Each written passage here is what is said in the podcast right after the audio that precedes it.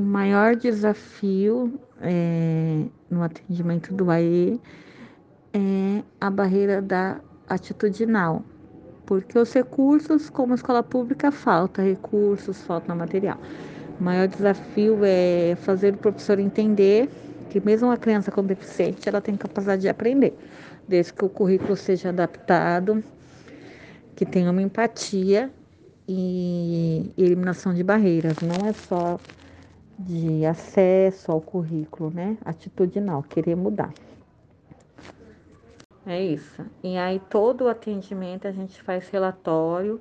Tem família que não atende, mas a gente prepara, prepara, registra se a criança fez ou não fez, tá bom?